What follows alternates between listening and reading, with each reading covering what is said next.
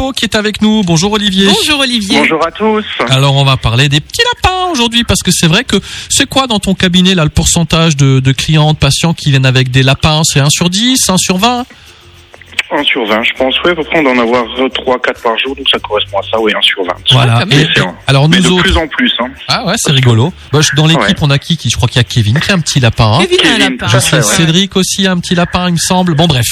Euh, alors, bon, bah, nos lapins, parfois, ils ont des problèmes de dents. Nous autres, les humains, on va chez le dentiste. Et toi, le vétérinaire, donc euh, Olivier, bah, tu rencontres aussi des problèmes de dents chez le lapin. Et eux, ils Tout ont une fait. particularité, c'est qu'il y a ce qu'on appelle la malocclusion. Occlusion, pardon. Alors, c'est quoi ça, la malocclusion? Tout à fait. Donc en fait, il faut savoir que les dents du lapin, ils ont la particularité, c'est de pousser en continu tout au long de sa tout au long de sa vie.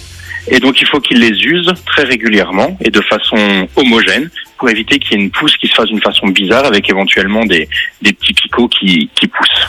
Et c'est ça qui va être problème, c'est quand la pousse, elle va être déséquilibrée et il va y avoir la dent qui va pousser donc soit dans une direction qui est pas tout à fait bonne, soit qui va être usée d'une façon qui est pas tout à fait bonne non plus. Et là, ça va poser des problèmes.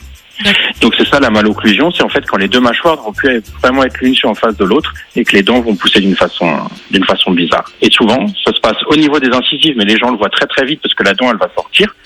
Mais par contre, le problème, c'est quand ça se passe au niveau des molaires, où là, c'est très très difficile de détecter parce qu'ouvrir la, la bouche d'un lapin, c'est très compliqué, sauf quand bien sûr on arrive à le, à le sédater. Et quelles sont les causes du coup?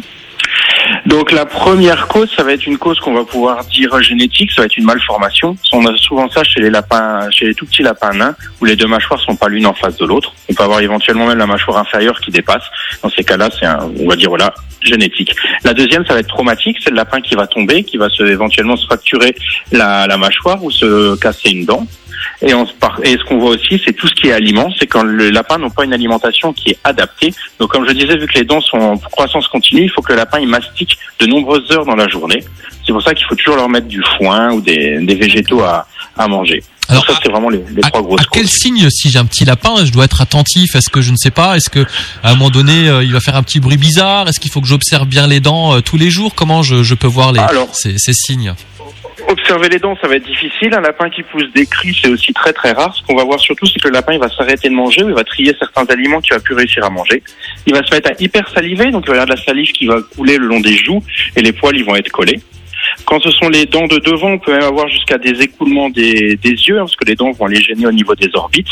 Ce qu'on va voir aussi, c'est le lapin. Le lapin a une particularité, c'est qu'il mange certaines de ses crottes, hein, ce qu'on appelle le sécotrophe. Dans ces cas-là, il va plus manger ses crottes molles. Il va y avoir un ralentissement ou un arrêt du transit, et il va être gêné au niveau de ses dents. Donc, soit avec ses petites pattes, il va essayer de se frotter la bouche, soit il va faire des mouvements de langue anormaux. Donc ça, s'il y a ce signe-là, il faut, il faut consulter, c'est que le lapin a un problème dentaire. D'accord. Alors Olivier, est-ce qu'il y a des moyens de prévenir les problèmes dentaires chez nos lapins? Alors pour les prévenir, oui, c'est juste avoir une alimentation adaptée, comme je disais tout à l'heure, donc du foin à volonté pour qu'ils puissent mastiquer à longueur de journée. Et comme ça, les, les dents vont être bien usées. Donc vraiment, c'est alimentaire pour prévenir. Ok. Très bien, la rubrique est sur notre site radiomélodie.com. Tu vois, chez les tuches, c'est des frites, des frites, des frites. Chez les lapins, c'est du foin, du C'est du foin, du foin, du foin. foin, du foin. Exactement. S'il y a quelque chose à retenir, c'est bien ça. Une alimentation équilibrée. Merci Olivier, on te souhaite un bon mardi, puis on se retrouve la semaine prochaine. La semaine prochaine. à bientôt, ciao, ciao.